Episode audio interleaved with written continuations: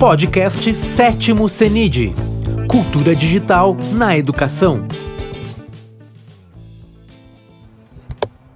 Olá, bom dia a todos.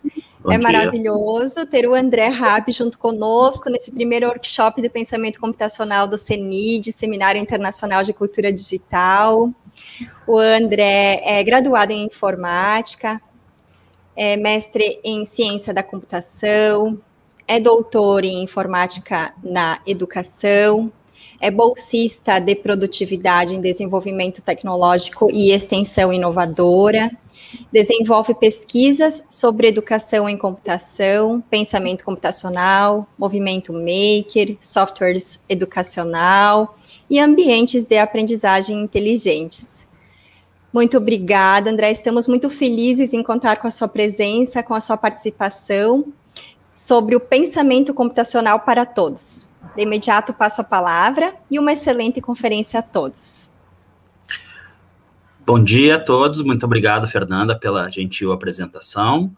Eu fico muito honrado de poder participar mais uma vez do CENID, que eu participei ano passado, e é um evento que eu acompanho há muito tempo e, e que contribui muito para trazer informações relevantes para todas as pessoas interessadas em tecnologia na educação.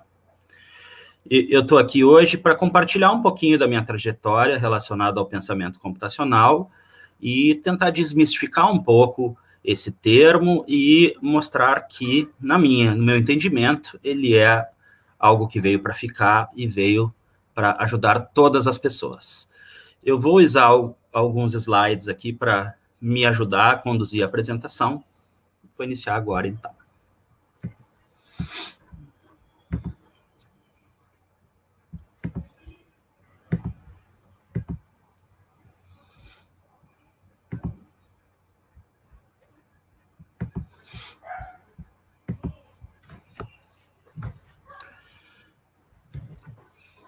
Pensamento computacional para todos. Né? É o tema que vou uh, difundir hoje. Né? Eu sou professor e, e, no momento, coordenador do mestrado de computação aplicada. Também sou pesquisador da área de educação, atuando no programa de pós-graduação em educação, e coordeno o Light, Laboratório de Inovação Tecnológica na Educação, que tem muitas coisas legais que eu recomendo a todos que usem esse nome ali para procurar no YouTube e conhecer. Eu sou professor da Universidade do Vale do Itajaí, Univale, do campus Itajaí, que é o campus sede, fica em Santa Catarina. O pensamento computacional é um termo que foi popularizado a partir de 2006, quando a Janet Wing uh, escreveu um, um, artigo que cita essa expressão, uh, mas é um termo que tem muitas definições e dif definições que às vezes divergem um pouco. Eu gosto muito desta definição do Paulo Blickstein, que menciona que é saber usar o computador como instrumento do aumento do poder cognitivo e operacional humano. Ou seja, usar computadores e redes para aumentar nossa produtividade, inventividade e criatividade.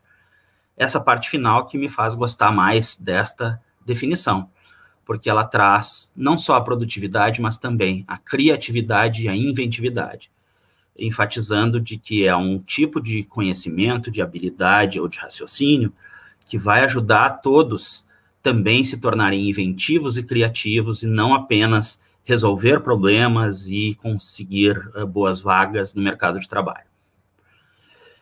Eu entendo que o pensamento computacional ele ajuda os estudantes a se tornarem criadores de tecnologia ou se tornarem críticos em relação à tecnologia, entendendo como ela funciona e com isso eles deixam de apenas serem consumidores da tecnologia, dos apps e das redes sociais.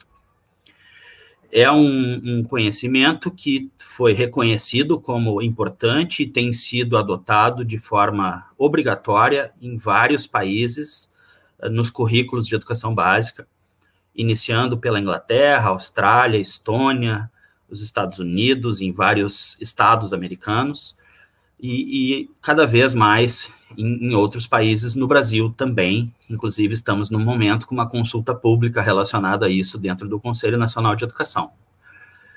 Portanto, é uma tendência mundial e que não volta atrás. Eu gosto muito também de um material que foi produzido pela BBC da Inglaterra, que coloca que o pensamento computacional pode ser entendido como tendo quatro pilares. Esses pilares são a decomposição, a abstração, o reconhecimento de padrões e algoritmos. Essa ideia me parece muito interessante porque uh, quando a gente combina esses quatro pilares, a gente efetivamente consegue usar o conhecimento de computação para resolver problemas e para criar soluções que têm bastante potência começando pelos algoritmos, né, o sequenciamento de passos que nos permite resolver um problema. E esses passos podem envolver desvios, envolver loops, envolver recursão, e, portanto, a gente entender que existem algoritmos, mesmo desde pequenos. A palavra algoritmo é um pouco assustadora, principalmente para quem uh, já vivenciou a, o ingresso numa área tecnológica, sabe que algoritmos é o nome de uma disciplina que dá medo, né? Mas é algo que pode ser simples se a gente entender que a gente executa um algoritmo ao lavar as mãos, ao tomar banho, ao trocar o pneu de um carro, ao fazer uma pizza. E, portanto, uh, colocar essa palavra no vocabulário das crianças desde cedo, a gente parar para pensar o que, que é um algoritmo, a gente uh, ter consciência de que a gente executa algoritmos, é algo que muda bastante uh, a forma como a gente enxerga esse conhecimento e como vai se tornar fluente com ele ao longo do tempo. A abstração é um outro pilar né, que permite que a gente consiga uh, considerar apenas informações mais úteis e, e, ignorar aquilo que é irrelevante, mas também fazer uh, camadas de abstrações, né, como a gente na computação muito comumente usa uh, as variáveis para armazenar informação, ou a informação binária como sendo uma abstração da, da eletricidade, e, e, assim por diante. A gente tem muitas abstrações que permitem que a gente conceba, inclusive, estruturas de dados que nos permitem uh, explorar um problema de forma mais profunda, resolver problemas que não seriam possíveis sem essas abstrações. O reconhecimento de padrões é algo que nos permite identificar as regularidades nos problemas e nas soluções, e talvez dividir esses problemas através da decomposição, que são, é um outro pilar, né? mas também uh, identificar como que a gente pode reusar essas soluções em diferentes contextos e uh, famílias de problemas. E a decomposição, como mencionado, deixa eu só aguardar o ruído passar aqui a decomposição, como mencionado, ela nos ajuda a estudar os problemas, a identificar que os problemas podem ser divididos em problemas menores e que essas unidades podem ser reunidas para solucionar um problema maior, seja no, no caminho de cima para baixo ou de baixo para cima, bottom-up ou top-down. Portanto, é uma estratégia de resolver problemas todos esses pilares juntos trazem uma potência muito interessante que não está necessariamente associada ao uso do computador, e sim ao uso de uma habilidade de pensar e de pensar de forma que permite a gente também desenvolver a aprendizagem de uma forma mais rica e mais interessante. Quando a gente analisa as diferentes contribuições que acabaram culminando nesse momento que nós temos hoje de popularização do pensamento computacional, a gente percebe que as primeiras iniciativas vieram lá do trabalho do Seymour Papert e seus colegas, né, quando uh, iniciaram a criação da linguagem logo com propósitos educacionais e de tornar a criança uh, aquela que iria conseguir ensinar o computador através da programação com a linguagem logo e todo o seu trabalho acabou fundamentando e ajudando a, a, a, definir os limites do que veio a se chamar o construcionismo, uma teoria pedagógica muito potente e que tem sido uh, referida muitas vezes não só no ensino de tecnologia, no ensino com tecnologia, mas também no movimento maker e nas iniciativas ligadas à STEM. Como referi bem no início, em 2006, a Janet Wing publicou um artigo em que ela traz todo um, um, um, discurso relacionado à importância do pensamento computacional, não só para quem é técnico ou cientista da computação, engenheiro de computação e outros similares, mas também para todas as pessoas. E ela traz o discurso com ênfase nos conhecimentos de computação, com ênfase no formal, com ênfase no conhecimento formal de computação. A própria Janet Wing estava uh, num cargo de, de, liderança dentro da uh, National Science Foundation, se eu não me engano, se eu não me engano, um, uma das agências de, de fomento de pesquisa dos Estados Unidos, e ela portanto, fomentou workshops sobre o tema do pensamento computacional. Foram dois workshops que acabaram ampliando bastante o escopo do pensamento computacional e ajudaram a definir, em 2010, uma das primeiras definições de pensamento computacional que foi criada pela Computer Science Teachers Association, aquela sigla CSTA.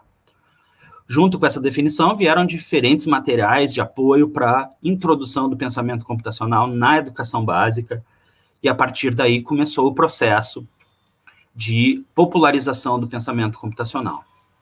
Em 2012, um marco relevante é quando várias empresas e, e um entusiasta do Vale do Silício criou a iniciativa Code.org e também a Hora do Código, Hour of Code, e passou, a partir daquele ano, a fazer eventos que levam uma hora de atividades, pelo menos, para as escolas trabalharem com a noção de pensamento computacional ou programação. Eles usam mais o termo coding, né, de, de programar, de codificar.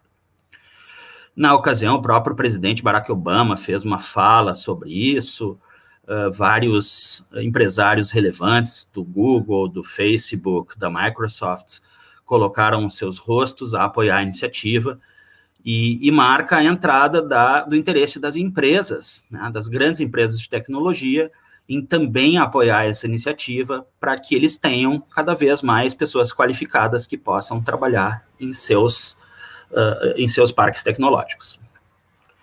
E na mesma linha, né, a partir de 2013, uh, um reconhecimento mais amplo e a adoção em currículos em diferentes países. Alguns países começaram antes de 2013, mas a discussão esquentou mesmo a partir de todas essas iniciativas. E, junto com ela, surge também uma preocupação com promover esse uh, uh, aumento da atenção ao pensamento computacional sem uh, criar mais um mecanismo de exclusão. Né? Então, a preocupação com a equidade, de dar oportunidade para todos, de não enfatizar apenas tecnologias que atraem meninos ou que formas de implementar que criem clubinhos de nerds, como sempre houve quando a gente pensar na história da robótica na maioria das escolas.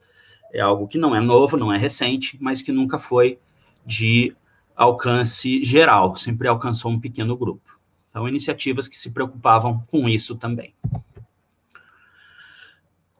Ilustrando um pouquinho melhor, né, o que, que a Janet Wing disse que é super impactante? Que o pensamento computacional é uma habilidade fundamental para qualquer um, não só para os cientistas da computação que junto com a leitura, com a escrita e com a aritmética, nós deveríamos acrescentar o pensamento computacional na habilidade analítica de todas as crianças.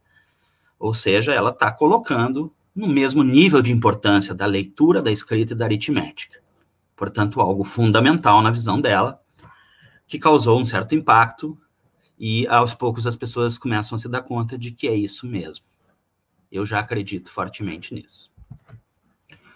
O André de Cessa, ele acrescenta né, que os processos mentais envolvidos na aquisição da fluência computacional, ou letramento computacional, como é a expressão que ele prefere, elas têm um impacto geral na forma como aprendemos.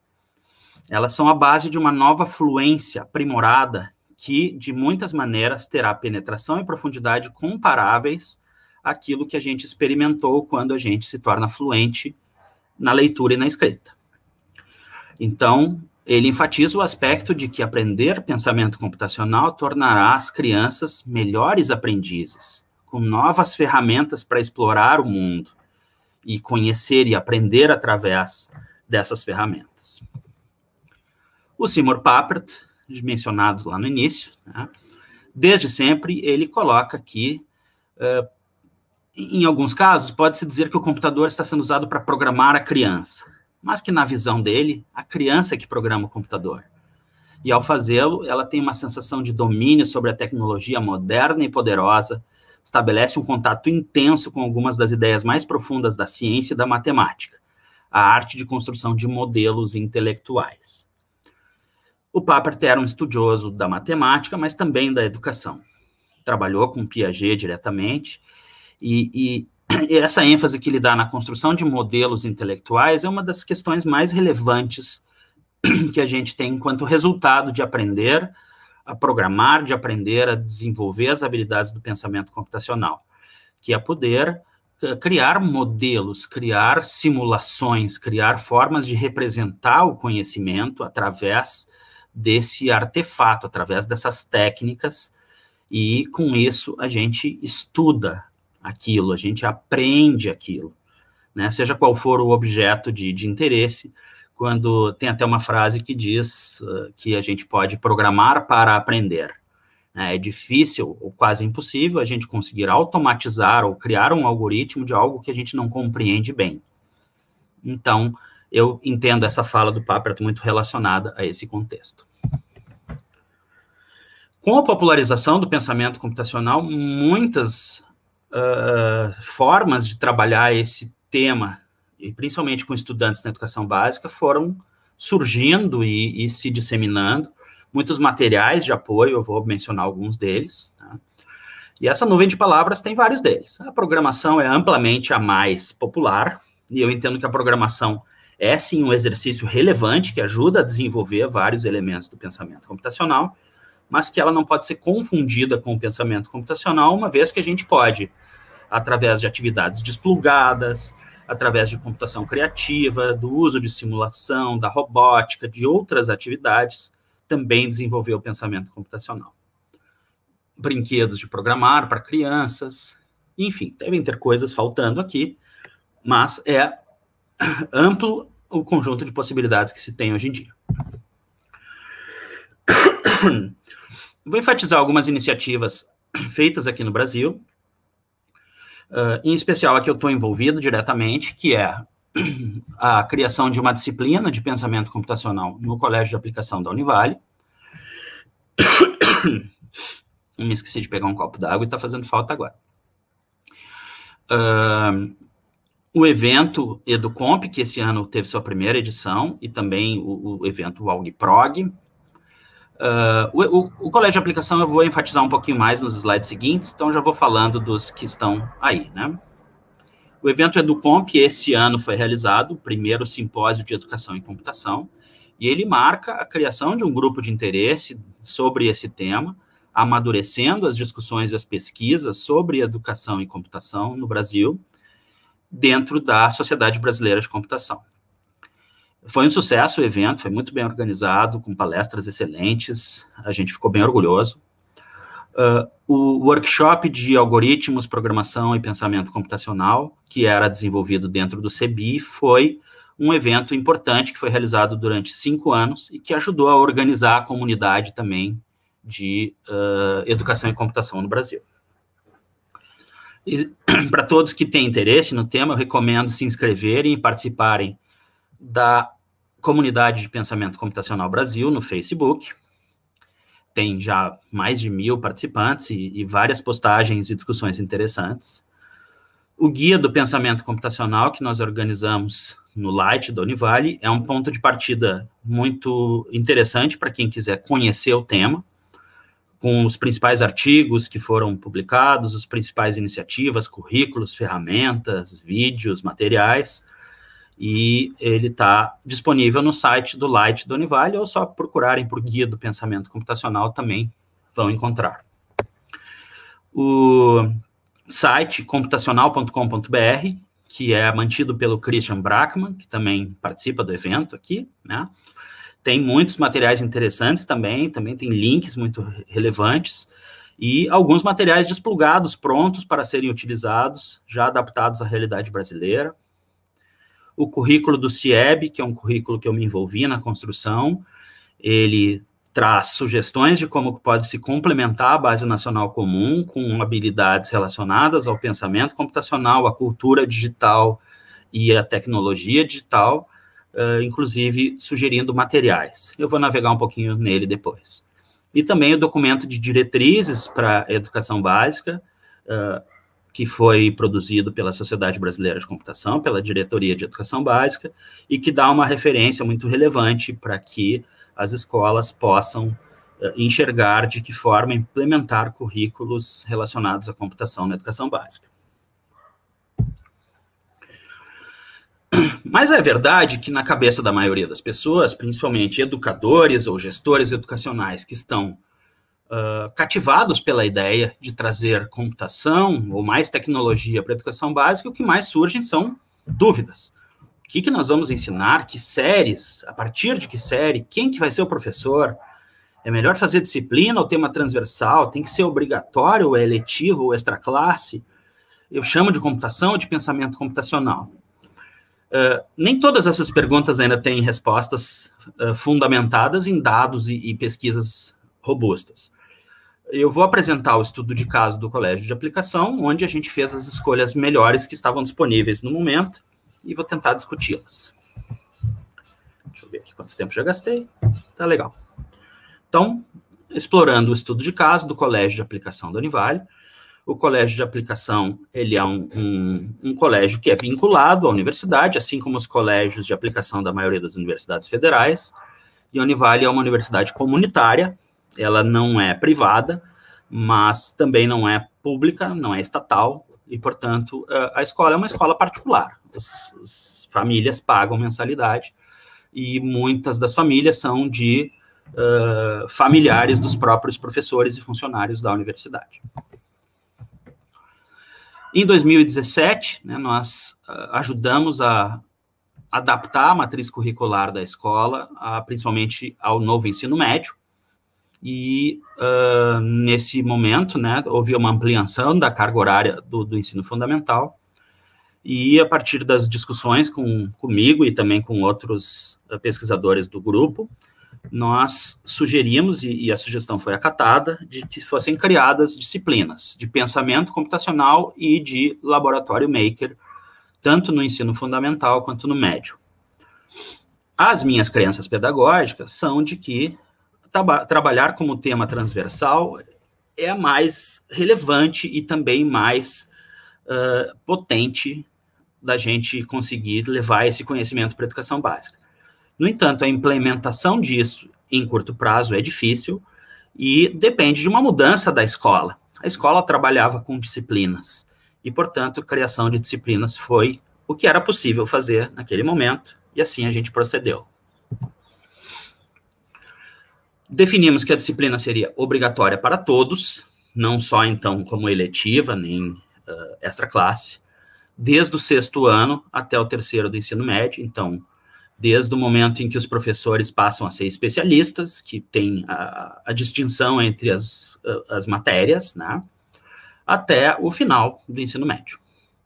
Uma disciplina comum, tendo 50 minutos, pelo menos um encontro por semana, e foi implantado simultaneamente nas três unidades do colégio que estavam nos municípios de Itajaí, Balneário Camboriú e Tijucas, os três no litoral norte de Santa Catarina. Foram 25 turmas, já de, no, no início, com aproximadamente 700 estudantes sendo atendidos.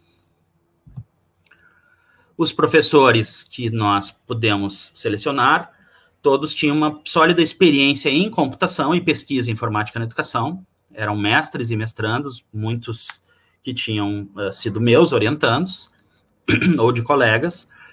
Como nós temos mestrado de computação na Univale, eram professores que tinham, portanto, uma boa base em computação, mas que não tinham experiência em educação básica, não tinham experiência na docência na educação básica. E nós fizemos uma implementação ousada não, for, não foi uma implementação gradativa de começou no sexto, depois no sétimo e assim por diante. Nós implantamos simultaneamente em todos os anos, por interesse da escola.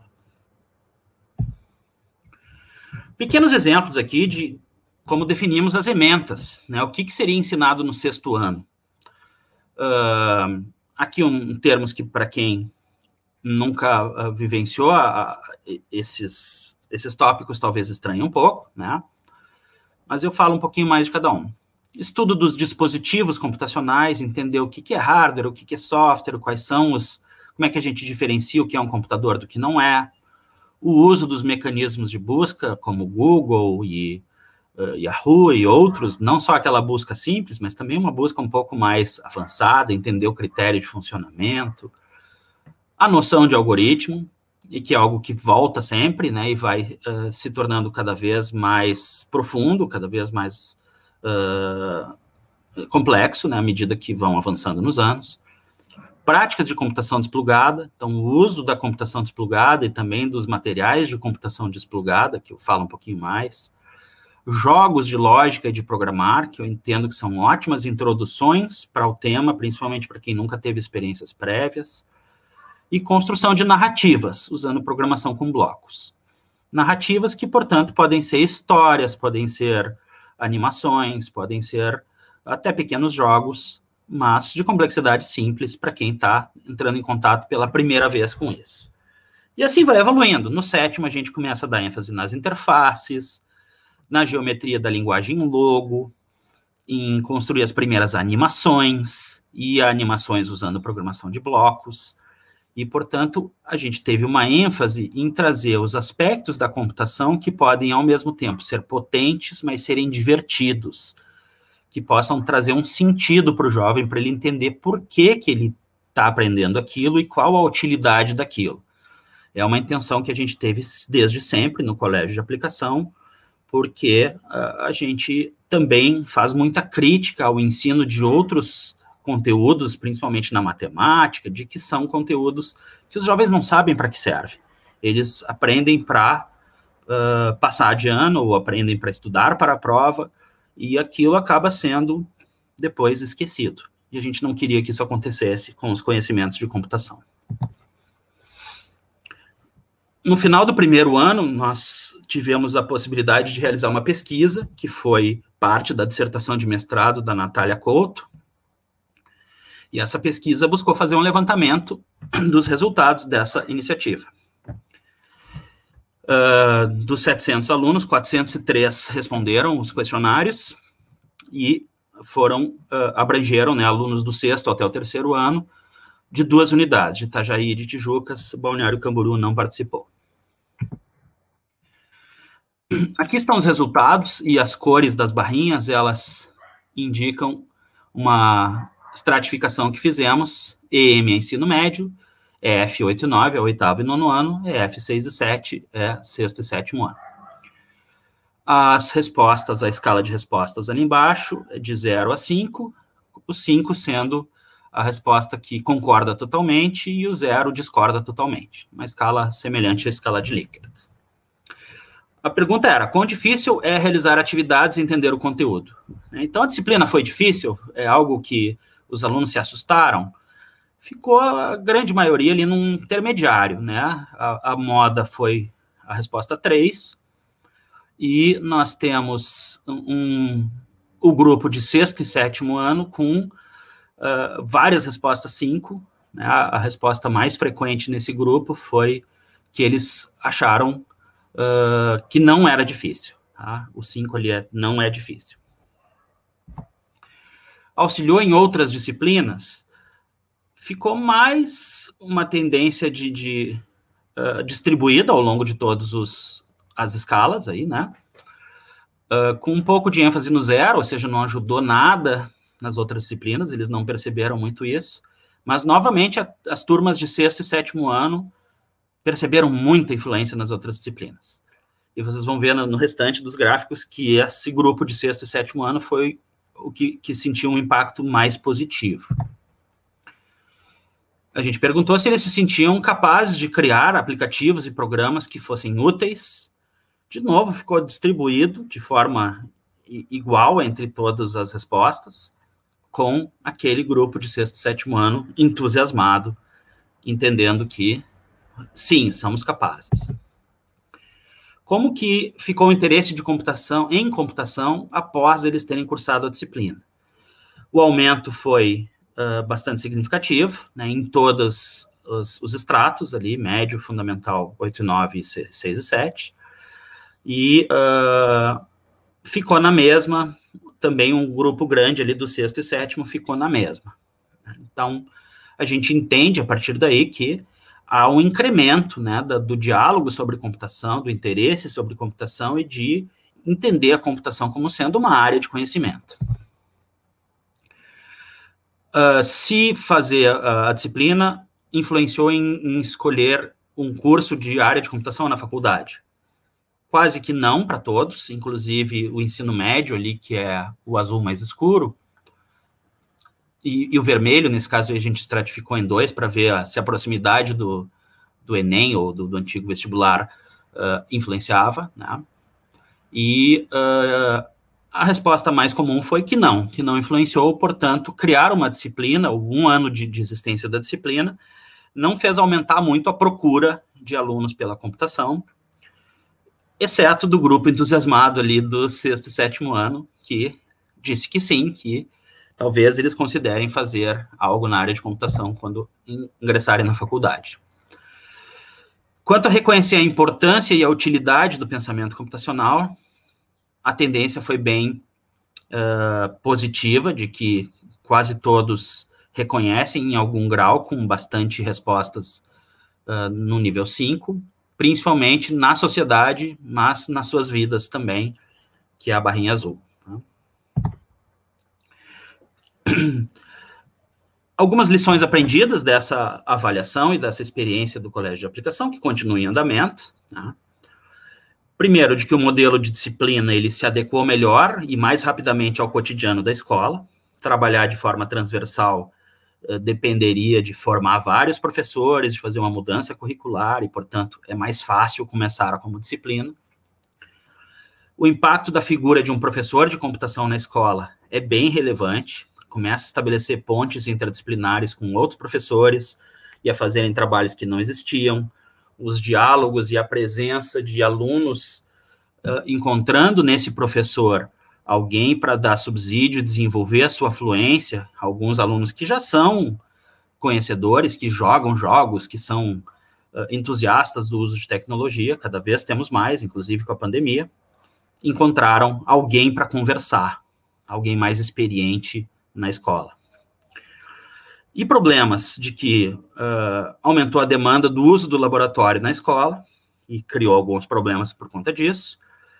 A dificuldade em manter docentes por conta de uh, o interesse dos docentes de trabalhar no ensino superior é maior do que trabalhar na educação básica. Então, até encontrar os docentes com perfil adequado, que tenham um conhecimento de como trabalhar com crianças, de como que se dá a relação com os jovens na, na, no ensino médio, uh, foi um pouco difícil. E principalmente no ensino médio, muitos alunos e famílias não entenderam a importância da disciplina porque estavam com o olhar voltado a conseguir vaga na universidade e essa disciplina não cai no, no Enem, não está no, no, no, rol de conhecimentos que é importante para conseguir uma vaga na universidade, pelo menos ainda não. Então teve esse impacto com um problema. Eu começo agora a, a, falar um pouco sobre outras iniciativas que a gente tem de como disseminar e como trazer o pensamento computacional para todas as faixas etárias. E vai na linha do que é o título dessa fala, do pensamento computacional para todos. Então, iniciativas que permitem a gente trabalhar desde a infância, desde as crianças pequenas. Existem diversas alternativas, eu contemplei aqui algumas, né, os jogos de programar, o Scratch Júnior, a computação desplugada, a robótica e computação física e os brinquedos de programar, que são os meus uh, preferidos. Os jogos de programar, eles atendem a diferentes faixas etárias, tem cada dia novos jogos. Né? O Lightbot é um muito conhecido, dos mais antigos. Foi criado por um jovem quando ele tinha ainda 16 anos depois ele fez novas versões. E é um joguinho que você uh, não precisa conhecer nada sobre computação para conseguir começar a tentar resolver os primeiros puzzles, os primeiros problemas. Então ele é bastante instigante.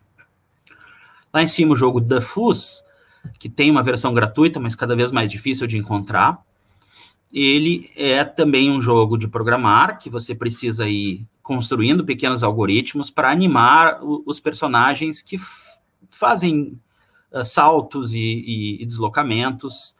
E ele tem uma animação, ele tem toda uma linguagem que atrai um pouco mais as crianças pequenas. Ele tem a possibilidade de usar loops ou laços de repetição para repetir coisas e de fazer testes que não estão necessariamente ligados ao objetivo do jogo.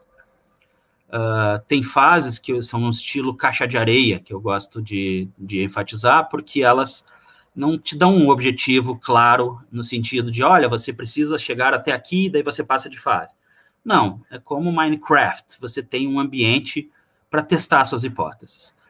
E aí eu lembro do meu filho brincando, uma vez que eu mostrei para ele, e ele descobriu que tinha uma ação que era uma caixa de dinamite que explodia. E assim que ele descobriu que tinha uma repetição, que podia ser infinito, a primeira coisa que ele fez foi botar uma repetição infinita de uma caixa de dinamite. E o jogo ficou explodindo, explodindo, explodindo, explodindo, até que ele cansou de ver aquilo. Então ele pôde explorar o interesse dele, ele pôde testar uma hipótese e ver o que acontecia. E ainda que os jogos de programar sejam interessantes, essa característica de ter algum momento que não é voltado a resolver um problema que foi pensado pelo adulto para a criança resolver, é super relevante, é um design de interação que é potente para desenvolver o pensamento mais crítico da criança. O Code.org, como mencionado, é uma iniciativa que aumenta cada ano o número de puzzles, o número de joguinhos e de editores tem uh, cenários que estão associados a personagens de filmes e, e, muito bem desenvolvidos, com trilha sonora, com um design instrumental bem desenhado. Então, são iniciativas que são interessantes para iniciar. Eles não dão conta de longo prazo, de ficar só nisso, mas eles são bons para iniciar o processo. O Scratch Junior é uma versão do Scratch, que é uma das linguagens de programação de blocos mais populares que existem, e ele foi feito para crianças não alfabetizadas. Ele uh, é construído principalmente para ser usado em tablets e celulares, né? e ele permite que as crianças construam animações, pequenas narrativas em que você consegue automatizar o movimento dos personagens, de que eles façam pequenas ações ou que eles façam coisas repetitivas, que tenham pequenos diálogos. E, portanto, ele serve ao mesmo tempo como uma ferramenta para a criação e materializa materialização de histórias e para uh, trabalhar alguns conceitos iniciais de pensamento computacional. Nós já fizemos atividades que combinaram a criação de, de histórias com pais e filhos e depois a materialização dessas histórias através do Scratch Junior e os resultados foram muito bacanas, estão inclusive, inclusive reportados nos anais do workshop de informática na escola de 2018. A computação desplugada é um, uma das abordagens mais interessantes de se trabalhar conceitos de computação sem a necessidade do computador. Um, ela foi desenvolvida inicialmente pelo Tim Bell e, e seus colegas numa, num livro esse livro foi traduzido para o Brasil, se eu não me engano, pelo pessoal da Federal de, da Paraíba, e vem crescendo, né? O site csunplugged.org tem cada vez mais materiais e todos eles são voltados para que o professor possa levar isso em sala de aula. Então, geralmente tem materiais que você pode imprimir, tem instruções para o professor de como aplicar, são sugestões de sequências didáticas. Uh, é muito relevante no sentido de trabalhar conceitos de computação que existem e são naturais no nosso meio, né? como, por exemplo, a criação de senhas, como é que funciona a, a formação de imagens, como é que a comunicação entre, entre dois computadores ocorre, e tudo isso é feito no papel. Tudo isso é feito através de atividades lúdicas, que envolvem a brincadeira e a diversão. Jogos de tabuleiro existem principalmente uh, no exterior. No Brasil eu não vi ainda nenhum sendo feito em português, mas eles oferecem iniciativas interessantes para se trabalhar. Tem uma empresa chamada Think Fun, que se eu não me engano é americana, que tem vários desses jogos. Recomendo conhecerem o catálogo. A robótica e a computação física são iniciativas que têm já muitas uh, experiências né, nas escolas, e elas sempre são também muito ricas no sentido de fazer a iniciação aos problemas que existem no mundo da programação, a combinar a ideia de construir algoritmos com também construir artefatos, com se preocupar com a estrutura, se preocupar com o atrito, com a rigidez e outros parâmetros que fazem com que o projeto seja interdisciplinar, que não fique apenas focado na aprendizagem da lógica. Os brinquedos de programar são uh, voltados para crianças menores, né, e que permitem que elas exercitem alguns conhecimentos relacionados à lógica, à estimativa, ajuda, ajuda a criança a formar o conceito do número, uh, a estudar sobre lateralidade, a desenvolver sua lateralidade. São iniciativas que existem já desde a década de 70. Aquela imagem mais à esquerda, acima, é a tartaruga robótica do Logo, criada pela equipe do Papert. E muitas iniciativas já foram criadas Aquele robozinho embaixo, mais à direita, se chama Hope, é criado no Brasil pela equipe da Univale e tem um, um trabalho bem bonito relacionado ao município de Balneário Camboriú, que eu ilustro um pouquinho agora aqui. Ele é usado desde 2017. Uh, ah, esse ano nós acabamos de fazer a entrega de 54 robôs, passando a atender também os primeiros e segundos anos do ensino fundamental. Então, ao todo, somando as crianças do ensino da educação infantil e do fundamental, já são mais de 3 mil crianças que têm acesso a esses robôs, e as atividades com eles são divertidas, lúdicas e uh, ajudam muito a trazer um pouco mais de diversão e iniciar o desenvolvimento de relações afetivas com a matemática, com a lógica, com a programação. Nesse site Hope Brasil, vocês podem conhecer mais sobre o produto que uma startup está desenvolvendo para a venda. Junto com os robôs são desenvolvidos uh, tapetes pedagógicos que criam um contexto, mas os professores das escolas se especializaram também em criar tapetes de interesse deles, daquilo que eles estão trabalhando, inclusive junto com as crianças. Eu vou ilustrar um pequeno videozinho que mostra na prática as crianças brincando com esse robô. Aula diferente para os alunos do Colégio de Aplicação da Univale, envolvendo brincadeira e tecnologia. É momento de desenvolver várias habilidades de forma dinâmica e criativa. Aqui no Laboratório de Inovação Tecnológica na Educação, as crianças têm um colega de classe um pouco diferente. O Hope auxilia no desenvolvimento de novas habilidades e também de raciocínio matemático. Assim, brincando e aprendendo.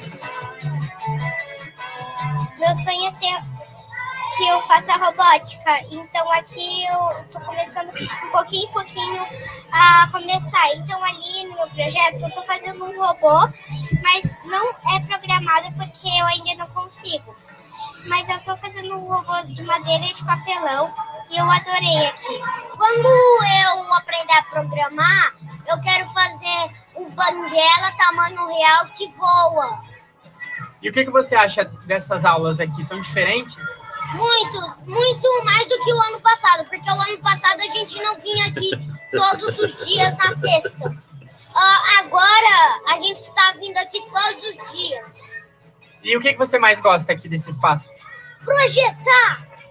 O Hope é resultado de pesquisas desenvolvidas no Laboratório de Inovação Tecnológica e aproxima as crianças na escola do que já faz parte da rotina, a tecnologia. A gente vê muito as crianças tendo contato com tablet, celular, computador e tela, em que o computador tem uma postura de conduzir o processo.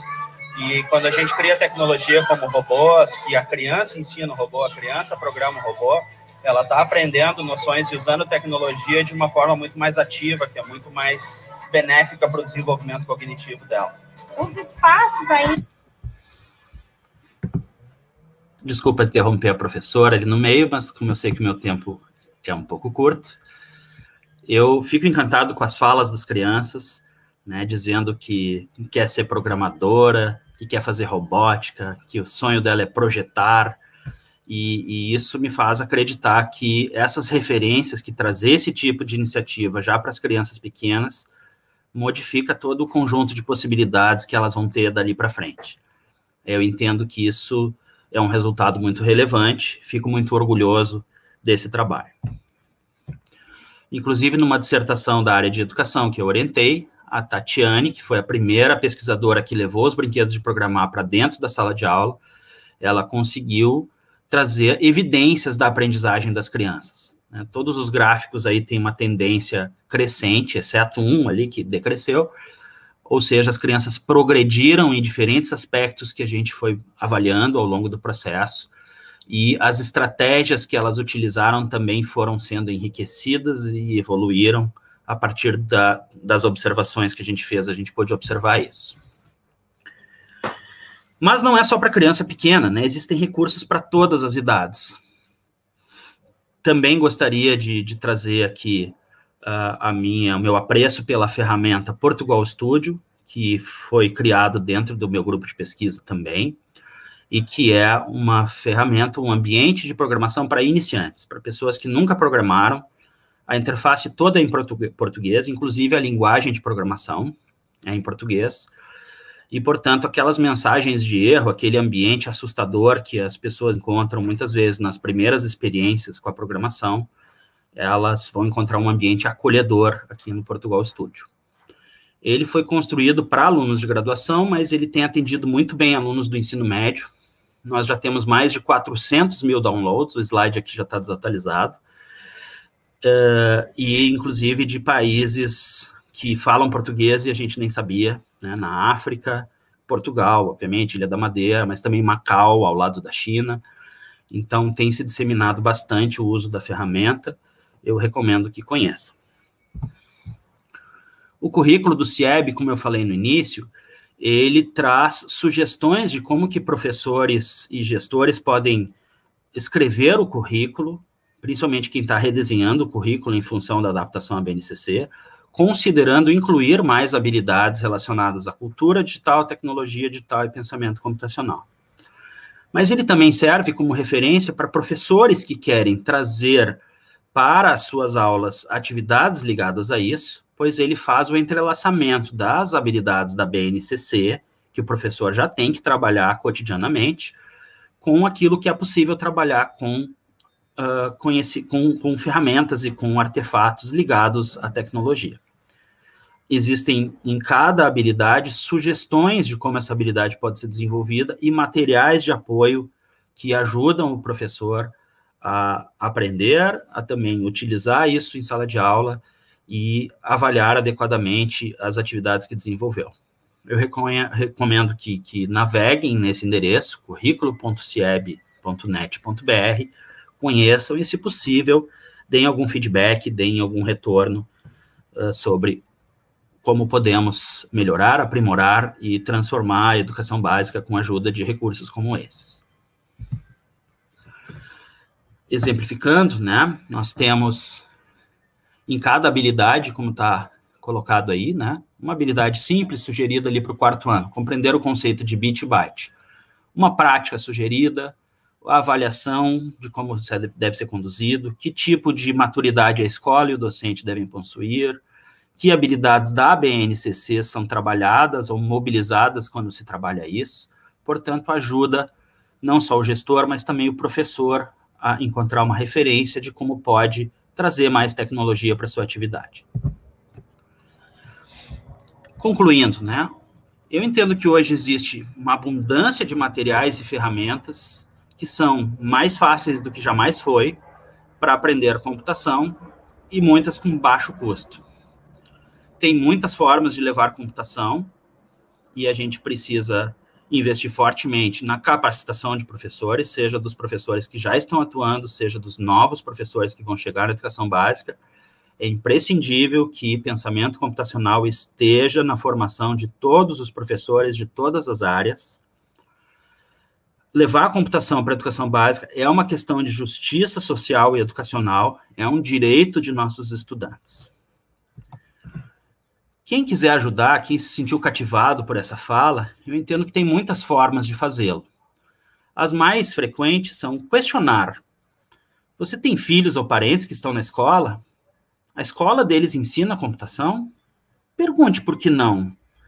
O, o município não traz conceitos de computação na escola? Por que não? Faça essas perguntas, comece a questionar, comece a incomodar para que esse assunto se torne presente. Busque informação, tem muita informação útil na web, mesmo para quem é iniciante no assunto, existem vários pontos de partida. Eu reforço o convite para conhecerem o guia do pensamento computacional que nós desenvolvemos. Atue, principalmente aqueles que já têm algum conhecimento, né? Existem muitas ações voluntárias, uh, code clubs, participar em eventos como a Hora do Código ou Scratch Day. Aqueles que estão em universidades podem fazer projetos de extensão em parcerias com escolas e plantar muitas sementes de mudança. E se você já é pesquisador de outras áreas, dedique um pouco do seu tempo a pesquisar a educação básica, a pesquisar como levar a computação. Tenho certeza que o impacto dessa pesquisa vai ser muito maior e mais relevante do que qualquer Qualis. E eu fico pensando, como que pode ser o futuro em que todas as pessoas tenham fluência de usar o pensamento computacional? Como serão as coisas? Como serão os produtos? Como serão os processos? Como serão o convívio, da, como será o convívio entre as pessoas? Eu acredito que tem muita transformação por vir.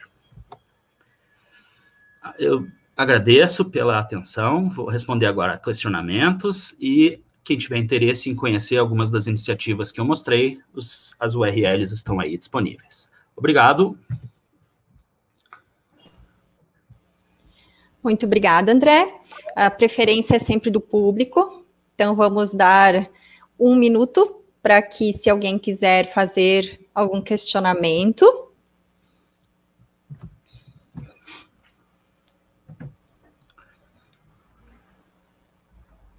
Ok, enquanto aguardamos, né, posso continuar aqui divulgando que uh, em breve teremos o Congresso de Informática na Educação, que também é um, um local bastante interessante para o debate dessas ideias de tecnologia com a educação. Recomendo a todos que busquem uh, CBIE, né, que é a sigla, e tentem participar. Nesse momento em que os eventos estão acontecendo online, é uma oportunidade muito boa da gente não precisar necessariamente sair de casa. Obrigado, Kátia. O professor André trouxe bastante informações. Uh, acredito que a gente, revendo a apresentação, a conferência, a gente consiga muitas, uma amplitude grande de fontes para buscar ampliar os conhecimentos com relação ao pensamento computacional e que iniciativas a gente pode estar proporcionando aos nossos alunos, à sociedade de modo geral. Uh, tem pessoas que estão iniciando ainda nessa área de pensamento computacional, né, professor André, a gente sabe que no Brasil a gente ainda está nesse patamar. E eu fiquei refletindo durante a sua fala para essas pessoas que têm interesse em propor para os seus alunos. Uh, como a gente tem cinco minutos ainda, vou, vou colocar claro. essa reflexão e que não, não tem daqui a pouco o apoio institucional, não sabem por onde começar, porque é, um, é bastante informações que a gente tem, são muitos caminhos que a gente tem. Daqui a pouco, se você pudesse colocar, uh, ah, vamos começar por este momento, por este lugar, por este caminho, por esta fonte, para quem tem essa vontade de iniciar no pensamento computacional e poder colocar em prática com os seus estudantes. A gente sabe que, independente da idade da criança, do adolescente, do adulto, né, independe, independe da idade, a gente pode iniciar, como o vídeo mostrou lá na educação infantil, e se estender até a universidade. Então, independente disso, por onde a gente poderia ter esse pontapé inicial? Ah, legal, muito obrigado pela pergunta. E eu entendo que tem muitas formas de fazer isso, né? Mas a, a tua pergunta me fez lembrar que eu sou um péssimo divulgador, porque uh, eu esqueci de falar de algo relevante, que é a, a publicação de um livro chamado Computação na Educação Básica, e que reúne várias experiências que são construídas exatamente para que professores possam uh, conhecer o trabalho de outros e, e, se inspirarem. Eu vou compartilhar brevemente aqui a minha tela. A gente vai falar disso, inclusive, no evento principal na sexta-feira.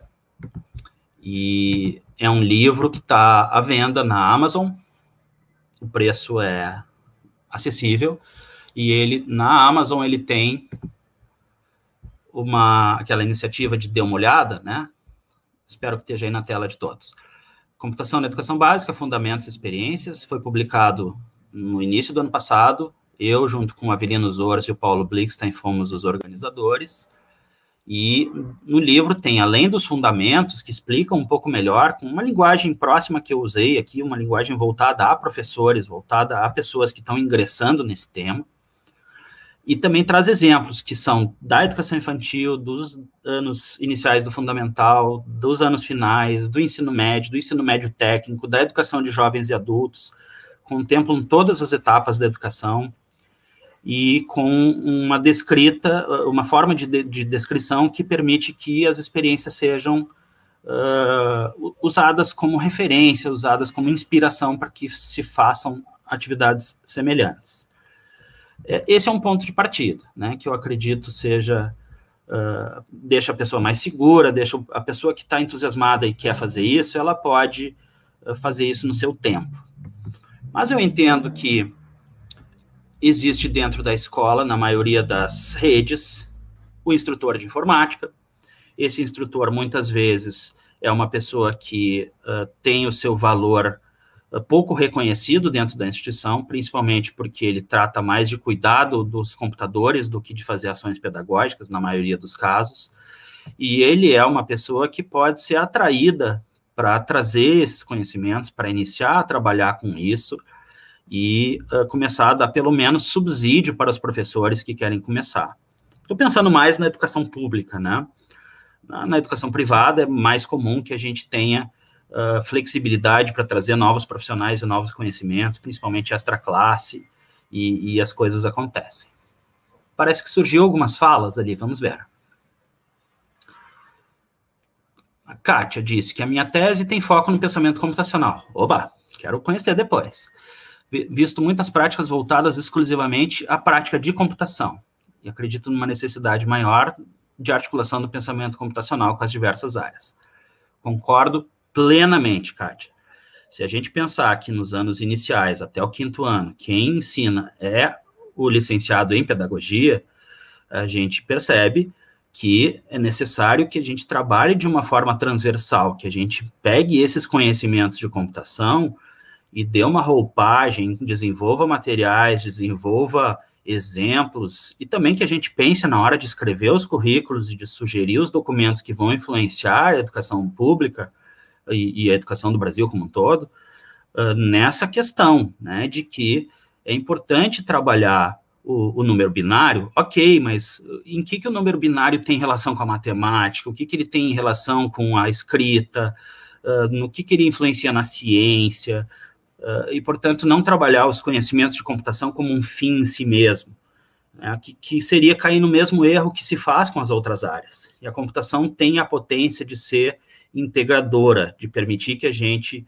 reúna conhecimentos de muitas áreas de conhecimento. Agora Segue, né? estamos né? dentro do nosso tempo, então agradecemos imensamente a sua presença, a sua participação, professor André. Foi um imenso prazer estar com você e até sexta-feira. Até mais. Muito obrigada. Tchau, gente. Tchau, tchau.